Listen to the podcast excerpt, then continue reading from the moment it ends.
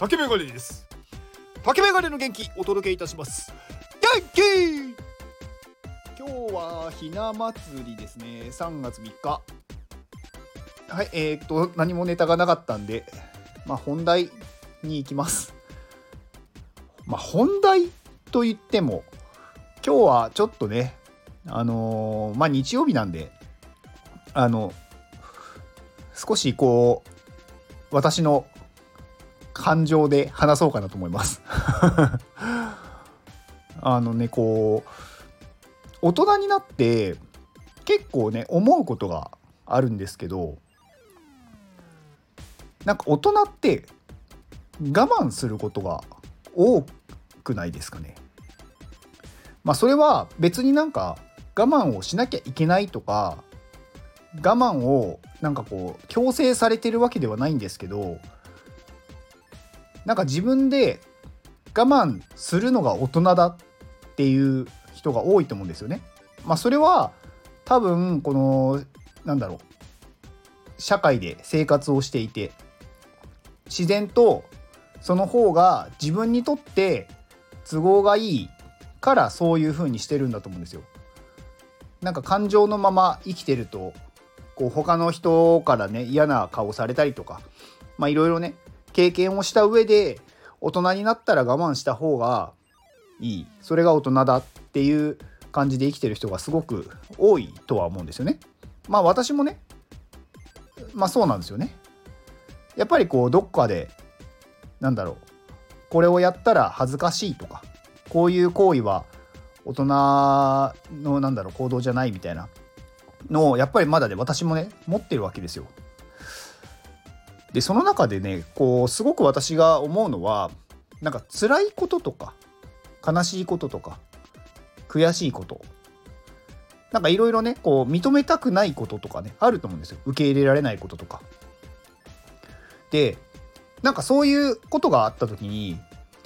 こう周りの人からなんかそれはねもうあの割り切ればいいんだよって言われることってあると思うんですけどそんな簡単に割り切れないと思うんですよね。でその時になんか我慢するじゃないですか。でねそこでね我慢をすることがいいことだってまあいいことだって思ってないかもしれないけど我慢するしかないって思ってると思うんですね。でもあの泣いていいんですよ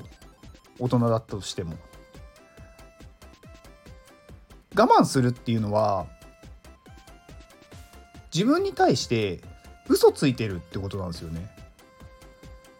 本当は辛くて泣きたい本当は声を出したいのにそれを無理やり出さないようにしてる表に出さないようにしてるわけじゃないですか。それは自分の本当に思ってるものとは違う行動をしてるわけですよね。まあ、だから体が不調になるわけですよ。だから辛い時は泣いていいんですよね。結構社会ってまあすごくね残酷な部分は多いと思っててなんか自分が本当にねこう大切にしているものとか本当に信じているものなんかそういうものを簡単に踏み潰すんですよね。なんか大したことないものだっていう相手のね価値観で判断してなんかそれに対してなんだろう相手の気持ちを考えずに言ってしまう。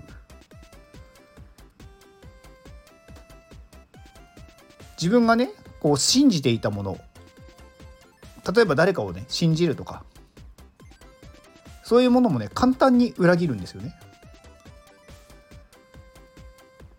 でもそういう時ってなんか本当に辛いと思うんですよ。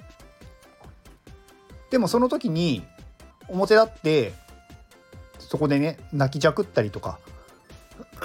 なんかこう声を荒げて怒るとか大人になればなるほどそういう行動をしない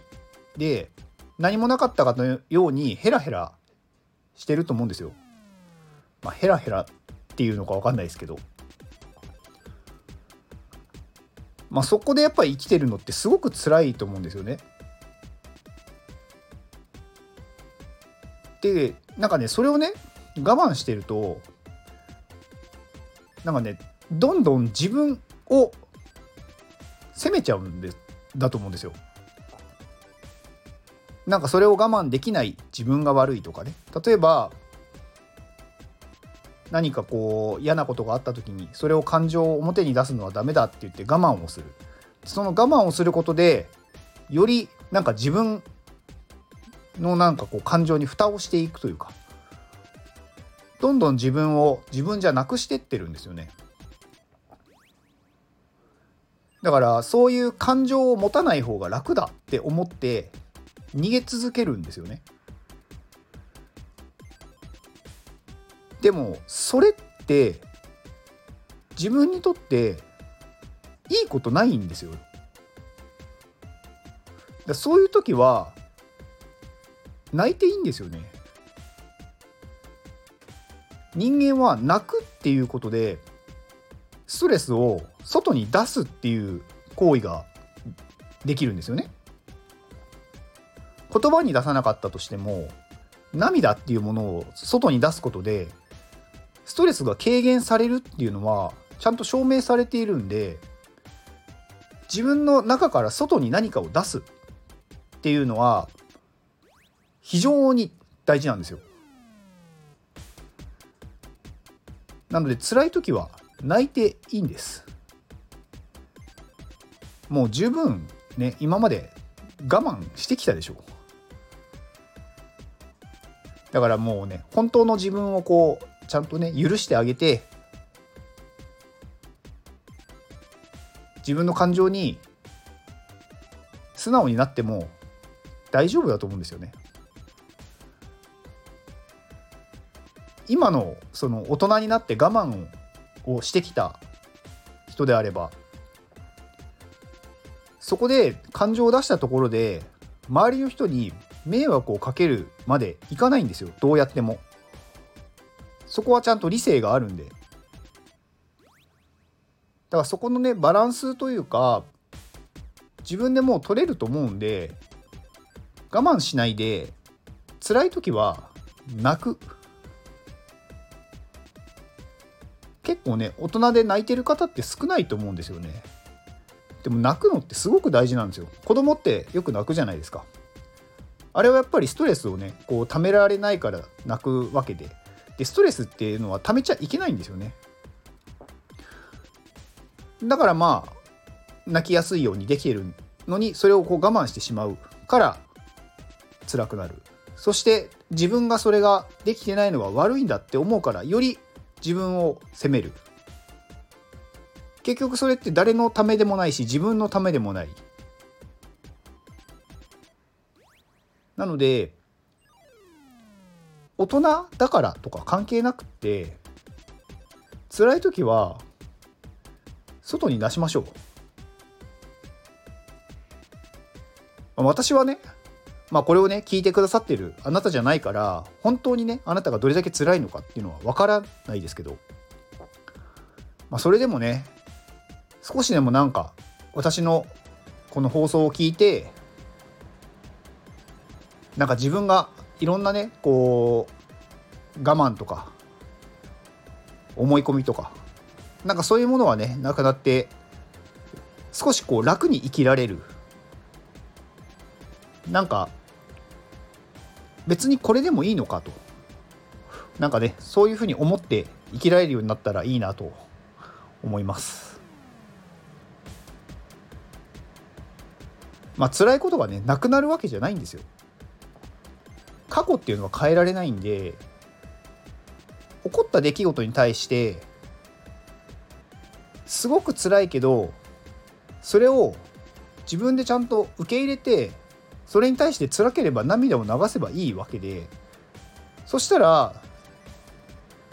その先に進めるんですよね。なんかそこから逃げるからずっとそれに追われてしまう。なんか全部ねなんかこう自分のせいなんですよね結局。だからちゃんとなんか辛いことがあったらそれを受け止めて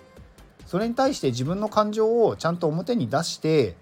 そうすればそれを受け入れられるんで次に進めると思うんですよね。まあ、なので大人だからとか関係なく辛い時は泣きましょう。はい。まあ今日はねなんかただの私のそう思ったよっていうお話でした。以上です。この放送はキャドリーさんの元気でお届けしております。キャドリーさん元気。キャドリーさんありがとうございます。はいキャドリーさん。3日目。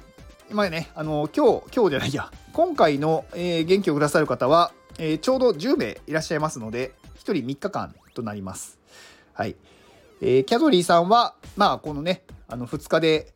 言い尽くしてしまったような気がしないでもないですけどまあすごい人です。まあ今回ね、まあ、そのなんかローソンで販売されているというかローソンでというのかな？ロッピーとか HMV で販売されているグッズに対して対してというのかな？グッズのそのロゴねデザインをね、まあ、和服ジェネっていう、あの、プロジェクトの、まあ、ロゴデザインをキャドリーさんがされていて。まあなんかそういうねなんかなんだろうな。ロゴのデザインってメインなところじゃないですか。そのプロジェクトというかそこのなんだろう。集まりというかそこの顔になるとこですよね。だからそれを任されるっていうのはやっぱりそれだけ信用されてるしみんながそれをこうなんだろう。求めているというかみんながやっぱり認めたものなので本当すごいなと思いますねそういうのは。それ選ばれるっていう時点でまずなんかなかなかないというかねなんか頑張ったから取れるとかじゃないじゃないですか。頑張ったプラスやっぱり運の要素もあると思うんですよね。だから両方を持った人しかそういうものって取れないのでだからそこはね本当にあのー、すごい才能だなと思います、まあ、才能っていう言葉をね使ってしまうとなんかあんまりねその人が頑張ってなく聞こえてしまいますけどでも才能って努力プラス運だと思うんですよね私は。まあ、よくね運も才能運も実力のうちっていうじゃないですか。だから私はね才能っていうのは別にその人が生まれ持ってるものでもなく努力したその人のなんだろう今まで培ってきた時間だったりとか労力とプラスその人が持っている運だと思うのでまあ、キャドリーさんもね結構そういうところでいろんななんだろうなんかコンペでなんか入賞されていてだからすごいんですよね。だ本当に実力がある人ですね。はい。えー、キャドリーさんの X のリンクと、えー、ローソンのそのロッピーのね、あの、発売中っていうあのポストがあるのでそちらのリンクを概要欄に貼っておきますで最後に宣伝なんですがえー、東京に iPad のスクールを作りたい。なんかこのね、歌い文句懐かしいですね。はい。で、まあ今絶賛、絶賛っていうのかな。あのー、進行中で、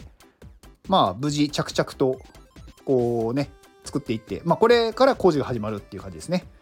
はい。で、えー、そちらのスクールに通いたいっていう方は、えっ、ー、と、アミティ先生公式 LINE で、まあ、募集をしますので、まず LINE の登録をお願いします。でそちらの LINE の、えー、リンクを概要欄に貼っておきます。まあ、今回のね、その iPad のスクール以外の、今までなんかいろいろあったコンテンツとか、あとはグッズとか、なんかそういうものも LINE でいち早く情報としてお届けしますので、まあ、アミティ先生の情報が早く知りたいっていう方は、こちらの LINE 登録をお願いします。では、この放送を聞いてくれたあなたに幸せが訪れますように。